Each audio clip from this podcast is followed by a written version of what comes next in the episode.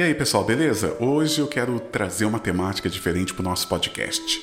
Nós vamos falar de um assunto muito interessante que muitas vezes a gente se pega pensando e dá uma confusão na nossa cabeça. É o seguinte, a gente vê tanta coisa acontecendo, né? Daí a gente pergunta assim: nossa, o mundo está melhorando, as pessoas estão melhorando, será que isso aqui vai dar certo?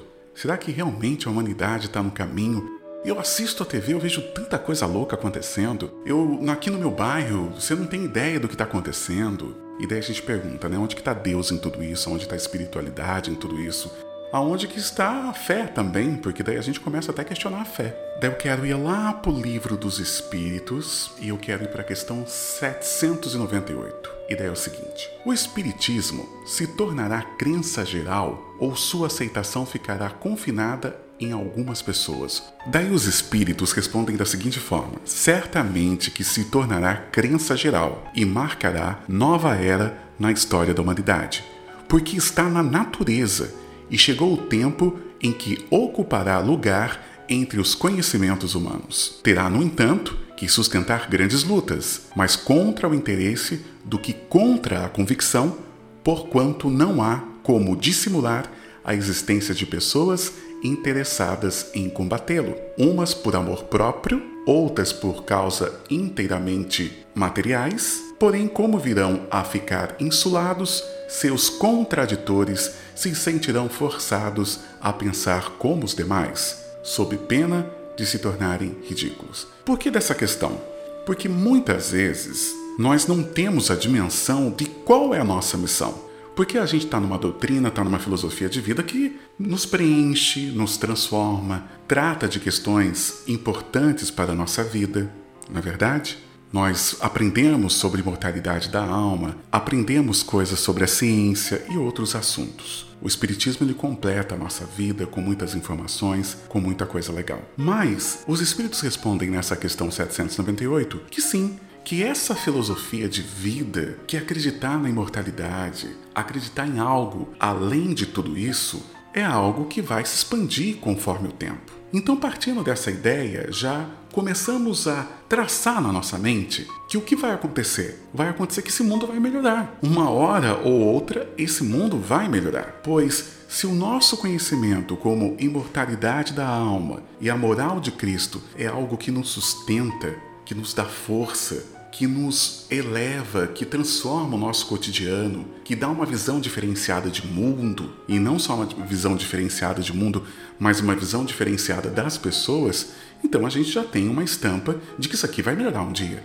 Porque os espíritos estão dizendo que também esse conhecimento será difundido. Agora vamos para a questão 802. Visto que o Espiritismo tem que marcar o progresso da humanidade, por que não apressam os espíritos esse progresso? Por meio de manifestações tão generalizadas e patentes que a convicção penetre até os mais incrédulos?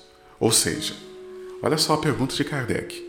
Tá, existe uma missão do Espiritismo, existe uma missão dos espíritos, existe uma missão da espiritualidade. Por que, que a gente dá uma acelerada nisso? Por que, que a gente não torna esse processo mais rápido? Por que, que isso não melhora de uma vez só? Por que, que isso não melhora? Por que, que as coisas não, não se transformam de forma rápida para a gente não ficar vendo tanta coisa ruim acontecendo?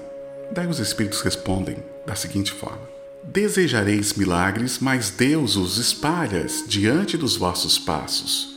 No entanto, não há homens o que regam.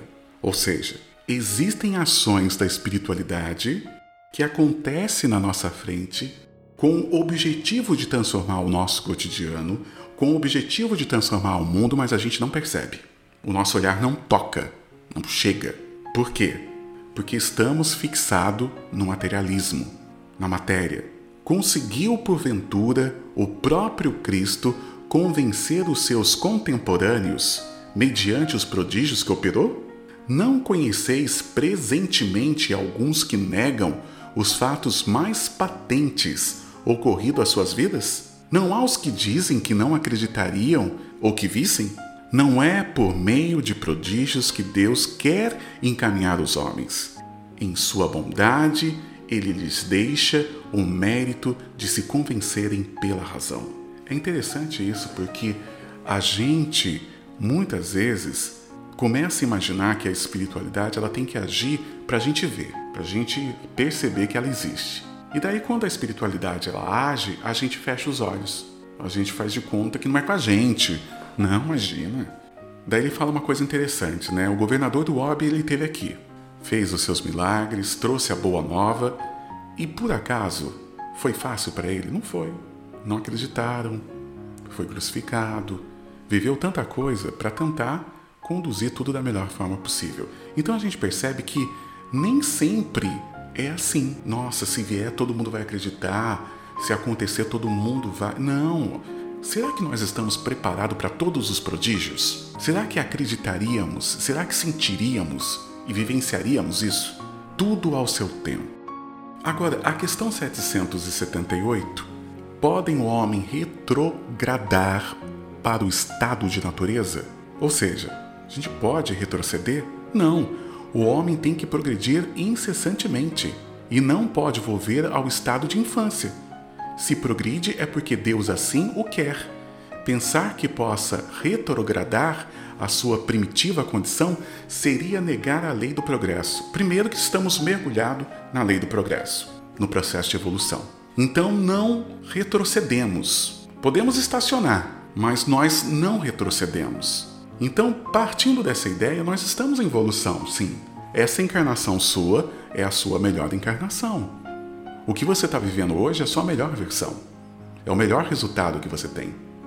Então, a humanidade que está encarnada hoje é a melhor humanidade dentro das todas as outras vidas que ela teve. Então, todo mundo que está hoje encarnado é a melhor versão, é o melhor processo que ele está vivendo, é a melhor trajetória. Então, o mundo está ou não está evoluindo? Estamos ou não estamos melhorando? Na questão 779, a força para progredir aurear ao homem em si mesmo ou o progresso é apenas fruto de um ensinamento? Olha que pergunta interessante. Está dentro de nós ou não está? A gente desenvolve isso ou não? É uma coisa natural da gente?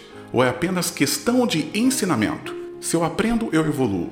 Será que é só isso? O homem se desenvolve por si mesmo naturalmente, mas nem todos progridem simultaneamente do mesmo modo. Dá-se então que os mais adiantados auxiliam o progresso dos outros por meio do contato social. Primeira coisa que a gente tem que perceber nessa resposta: que sozinho não dá pé, porque o progresso dos outros por meio do contato social, ou seja, precisamos de contato com as pessoas para poder evoluir. Esse é um ponto. Então, relacionamentos, a nossa relação promove um processo de evolução. Mas também ele diz o seguinte: que o homem desenvolve por si mesmo, naturalmente, é uma condição do nosso espírito. O nosso espírito, ele busca a evolução assim quando nós estamos com sede, buscamos água. É necessidade. O nosso espírito ele tem a necessidade da evolução. Então, aonde o nosso espírito estiver, ele vai estar buscando a evolução, porque é uma condicionante, é uma condição do espírito. Ele sente isso, isso vibra dentro dele, de querer evoluir. E quando ele se adianta, ele também quer ajudar. Ele também quer ajudar. Agora, olha a questão 783. Daí a gente tem uma outra visão também. Segue sempre marcha progressiva e lenta o aperfeiçoamento da humanidade? Olha só. É lento o negócio ou não é? Tá indo ou não tá indo? E os espíritos respondem: há o progresso regular e lento, que resulta da força das coisas. Então, em alguns momentos, realmente ele vai ser regular e lento. Daí eles continuam: quando, porém, um povo não progride tão depressa quanto deveria, Deus o sujeita de tempos a tempos a um abalo físico ou moral que o transforma. Quantas coisas nós vivemos e não entendemos, seja um abalo físico, seja uma catástrofe, seja alguma coisa material que aconteceu, alguma doença, alguma doença numa comunidade, e tantas coisas que a gente vê, e às vezes a gente vê com um olhar negativo, é um processo de transformação. É uma mão, é uma empurradinha que Deus dá para a gente conseguir entender melhor as coisas e se transformar de forma melhor. Daí você pode falar, é, mas esse trabalho devia ter acontecido muito antes, né? Tudo isso poderia ter sido adiantado antes. Vamos para 801? Por que não ensinaram os espíritos em todos os tempos o que ensinam hoje? Olha só a sabedoria. Não ensinais às crianças o que ensinais aos adultos? e não dais ao recém-nascido um alimento que ele não possa digerir. Cada coisa tem seu tempo.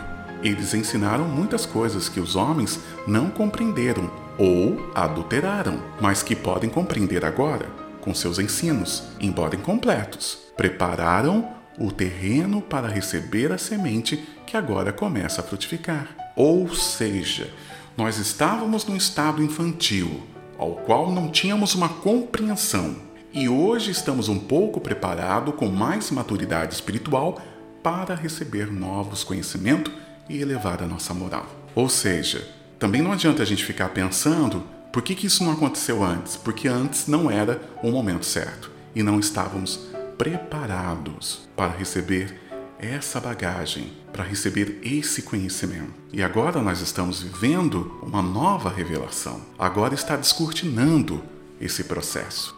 E para fechar, eu queria encerrar com a questão 784. Bastante grande é a perversidade do homem. Não parece que, pelo menos do ponto de vista moral, ele, em vez de avançar, caminha aos recuos? E os espíritos respondem: Enganaste. Observa bem o conjunto e verás que o homem se adianta, pois que melhor compreende o que é mal e vai dia a dia reprimindo os abusos. Mas é necessário que o mal chegue ao excesso para tornar compreensível a necessidade do bem e das reformas. Ou seja, não estamos retrocedendo, não estamos paralisados. As coisas estão melhorando, as pessoas estão melhorando.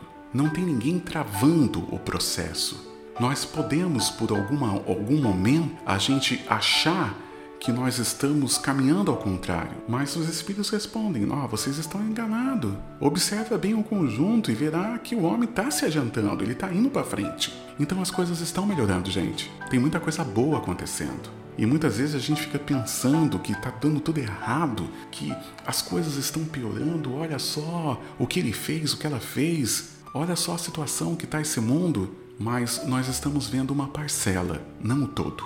Porque se a gente olhar o todo, tem muita coisa melhorando, tem muita coisa melhorando. O processo de conhecimento, o conjunto de informações que chegam hoje em nossa casa para instruir, é lógico que cada um tem que saber separar, tem que saber é, realmente colocar na balança o que é verdade, o que não é verdade, mas independente disso, hoje a informação está na nossa mão.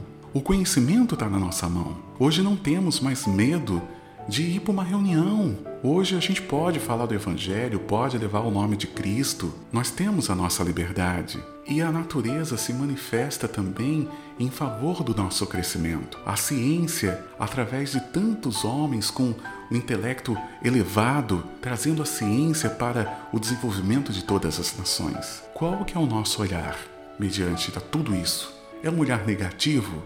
Porque se formos olhar pelo olho negativo, a gente vai perceber que tem muita coisa que não está evoluindo. Mas se a gente olhar com aquele olhar coletivo do todo, iremos perceber que tem muita coisa melhorando e muita coisa dando certo. Eu espero no podcast de hoje ter construído uma outra linha de pensamento com você, de que as coisas estão melhorando, que as coisas estão dando certo. Também tem muito espírito bom reencarnado, produzindo e ajudando. Tem muita gente boa que inclusive você conhece, gente do bem Quantas vezes você já falou assim, nossa, fulano é do bem. Mas por quê? Porque as coisas estão melhorando. E vai melhorar sempre. Porque nós estamos aprendendo, nós estamos nessa escola da vida para aprender e a progredir. Uma ótima semana, um ótimo dia, uma ótima manhã, uma ótima noite, ótimo tudo para você. E a gente se vê no próximo podcast. E que o nosso governador do orbe, o nosso mestre Jesus, nos abençoe hoje e sempre. Que assim seja.